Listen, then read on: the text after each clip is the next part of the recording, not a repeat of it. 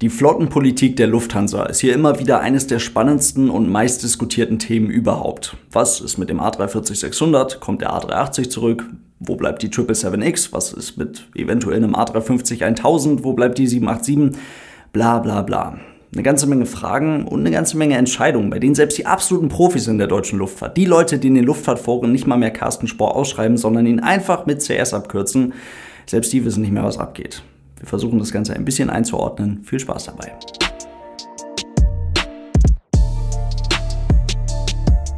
Und damit hallo und ganz herzlich willkommen. Ich hoffe, es geht euch gut.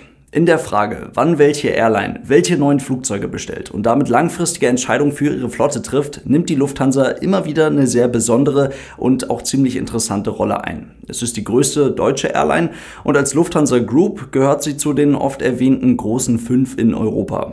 Womit auch ziemlich klar ist, dass diese Airline-Gruppe mit all ihren Zielen und Einsatzbereichen eine ganze Menge verschiedene Flugzeugtypen sinnvoll betreiben kann und auch muss.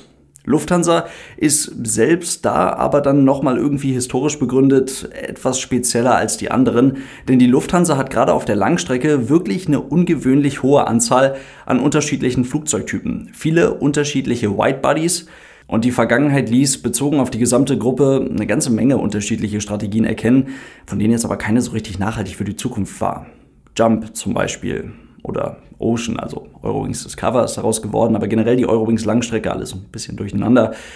Oder eventuell dann doch nochmal eine ganz eigene Fluggesellschaft für Lufthansa-Europa-Verbindungen neben der Eurowings. Hm irgendwie alles ein bisschen undurchsichtig. Und so ist die Flottenpolitik der Lufthansa eben auch genau das. Eine ganze Menge Politik mit allem, was dazugehört, wo man sich dann als Beobachter, wie ich es ja auch nur bin, auch nicht so ganz sicher ist, wo das alles langfristig irgendwann mal hinführen soll. Die meistgestellte Frage, zumindest von euch in den letzten Wochen zur Lufthansa Flottenpolitik, war, kommt womöglich der A380 zurück? Eigentlich war spätestens mit einer Ansage des Chefs im letzten August klar, dass der A380 bei Lufthansa definitiv nicht mehr an den Start gehen wird. Der letzte Flug mit Passagieren liegt mittlerweile auch schon über zwei Jahre zurück.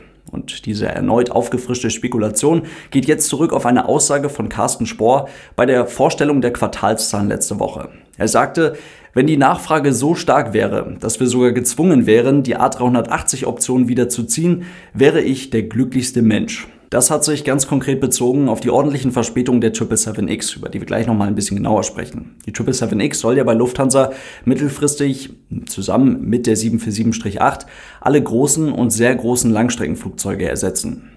Und diese Aussage zeigt eigentlich ganz klar, in welcher Situation sich die Lufthansa gerade befindet.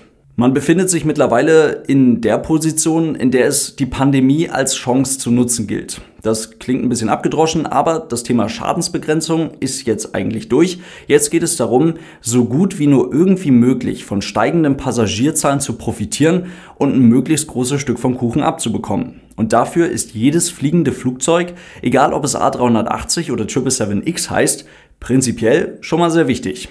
Die Pandemie als Chance zu nutzen bedeutet aber eben auch, genau jetzt die ja schon seit einigen Jahren bekannte Strategie der Lufthansa zur Reduzierung der Anzahl verschiedener Flugzeugtypen in der Flotte beschleunigt umzusetzen.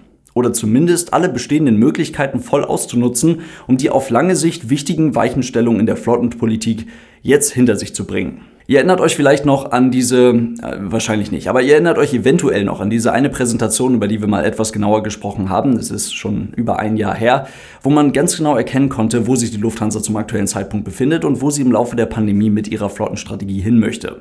Und das so schnell wie es geht. 13 verschiedene Typen von Großraumflugzeugen waren da auf der linken Seite. Das war der Zustand, wie er bis Anfang 2020 im Konzern aussah und nur noch sieben verschiedene Flugzeugtypen waren es dann auf der rechten Seite, gekennzeichnet als neuer Normalzustand. Bei der Lufthansa Passage dann sogar nur fünf unterschiedliche Flugzeugtypen statt der damals sieben unterschiedlichen Großraumflugzeuge, wobei zwei der fünf Flugzeugtypen Neuzugänge sind, nämlich die Boeing 787-9 und die 777X. Aus damaliger Sicht hätte die 787 heute schon längst bei Lufthansa im Einsatz sein sollen. Denn man hat sich ja damals, zumindest für die ersten 787-9, für sogenannte Whitetails entschieden. Also Flugzeuge, die ursprünglich mal für einen anderen Kunden bestimmt waren und somit ja eigentlich recht schnell verfügbar sein sollten. Und die 777X, die man äh, ja, aus damaliger Sicht auch schon mit großer Verspätung eingeplant hatte, die hätte dann definitiv ab 2023 in der Sparte der großen und sehr großen Verkehrsflugzeuge bei Lufthansa übernehmen sollen. Aber die 787-9 ist immer noch nicht da und ein wirklich festes Auslieferungsdatum für dieses Flugzeug gibt es noch nicht. Und die 777X, die wird frühestens 2025 zum Einsatz kommen. Hm. Das zwingt die Lufthansa jetzt zu etwas sehr Besonderem, was es in diesem großen Stil bei der Lufthansa noch nie gab. Und zwar muss man sich richtig ordentlich um Zwischenlösungen kümmern. Die eben angesprochene A380-Option, das wäre so eine Zwischenlösung, aber eine ziemlich unwahrscheinliche, weil halt eben recht kompliziert. Zwar hat man noch A380, die ersten drei und dann später insgesamt sechs gehen bald an Airbus zurück, aber selbst dann bleiben ja noch acht, man hatte ja 14. Und diese teilweise eben nur knapp über sieben Jahre alten Flugzeuge, die befinden sich allesamt im Deep Storage in Spanien oder Frankreich. Die da rauszuholen, das ist nicht unmöglich, das hat zum Beispiel British Airways schon gezeigt. Und genau dafür wurden diese Flugzeuge dort ja auch abgestellt, damit man sie dann eventuell nochmal aktivieren kann. Aber es wäre ein wirklich großer Schritt rückwärts, in der Flottenplanung der Lufthansa, wenn man diese kleine, aber eben doch recht spezielle Teilflotte jetzt wieder aktivieren würde. Speziell ist diese kleine A380 Teilflotte nicht nur wegen der oft zitierten schwer zu füllenden Größe des Flugzeuges, sondern natürlich auch, weil dieses Flugzeug eigenes Kabinenpersonal benötigt, eigenes Cockpitpersonal, eigene Ersatzteile, die sonst kein anderes Flugzeug hat und so weiter. Damit wird der A380 eigentlich nur dann wirklich interessant, wenn ihn jemand anderes bezahlt. Und das ist ein ganz wichtiger Punkt der sicherlich in der Realität etwas komplizierter ist, als ich es jetzt darstelle, aber ich glaube, das Prinzip wird ganz gut klar. Wenn Boeing jetzt bald tatsächlich dafür bezahlen sollte, dass Lufthansa wieder eine kleine Teilflotte an A380 betreiben könnte und damit diese Flugzeuge wieder regelmäßig durch den Himmel schieben würde, weil sie ansonsten aufgrund der bei Boeing zustande gekommenen Verspätungen nicht von der Pandemie, Schrägstrich von der jetzt wieder anziehenden Passagiernachfrage profitieren könnten, dann wäre das nicht nur ziemlich lustig, sondern dann könnte ich auch durchaus verstehen, warum Carsten Spohr der glücklichste Typ überhaupt wäre. Die A380-Flotte würde dann zwar weitere First Class und darüber hinaus generell zahlreiche, jetzt ziemlich beliebte Premium-Sitze zurück ins Angebot bringen, aber diesen Vorteil, das, den haben ja andere Flugzeuge auch, wie zum Beispiel der A340-600. Der ist ja eigentlich auch ein Schritt rückwärts in den Planungen, aber für dieses Modell gibt es bereits Cockpitpersonal. Es gibt bereits Kabinenpersonal und etwas zahlreichere Möglichkeiten und Strecken, um das Ding auch wirklich voll zu bekommen. Und so fügen sich drei von denen mittlerweile wieder ganz gut ins Bild des Münchner Flughafens. Neben der Eurowings Discover. Ganz ähnlich ist es ja auch mit dem A340-300. Der war zwar nie weg bei Lufthansa, dass er mitten im Jahr 2022 aber quasi das Rückgrat der Frankfurter Langstreckenflotte darstellt, war ganz sicher nicht der Plan. Man braucht ihn aber und damit auch viele der Pilotinnen und Piloten, die man vor einigen Monaten noch gar nicht schnell genug loswerden konnte. Die braucht man jetzt halt einfach etwas länger. Das macht die Flugzeuge nicht unbedingt jünger oder besser oder weniger vierstrahlig, aber die Vorteile der A340-300 Flotte genauso wie der der A330-300 Flotte, nämlich die attraktive Größe und die gute flexible Einsetzbarkeit dieser Flugzeuge, das sind Vorteile, die durch eine ziemlich clevere Querfinanzierung auch ja an der Stelle sicherlich ziemlich schwer wiegen und damit das Weiterfliegen dieser Flugzeuge erst einmal sichern. Und das dürfte ziemlich genauso auch für die 747-400 gelten. Dann der A350. Bei dem ist es ein bisschen was anderes, denn der ist ja Plan der New Normal Strategie.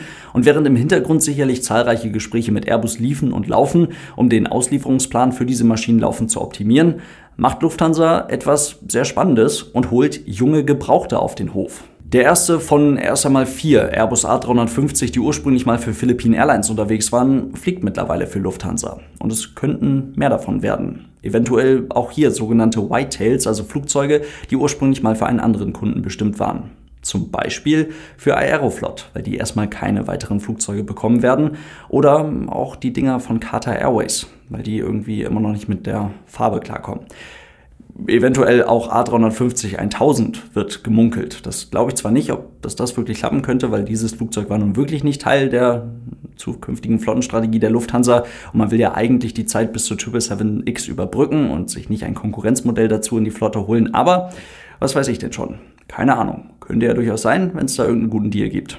Ein ganz netter Zwischengewinn. Die Dinger von Philippine Airlines sind zumindest in der Premium-Kabine etwas besser ausgestattet als die eigenen A350 der Lufthansa. Carsten Spohr sprach vor wenigen Tagen auf der Hauptversammlung von dem ersten A350 mit einer weiterentwickelten Business Class.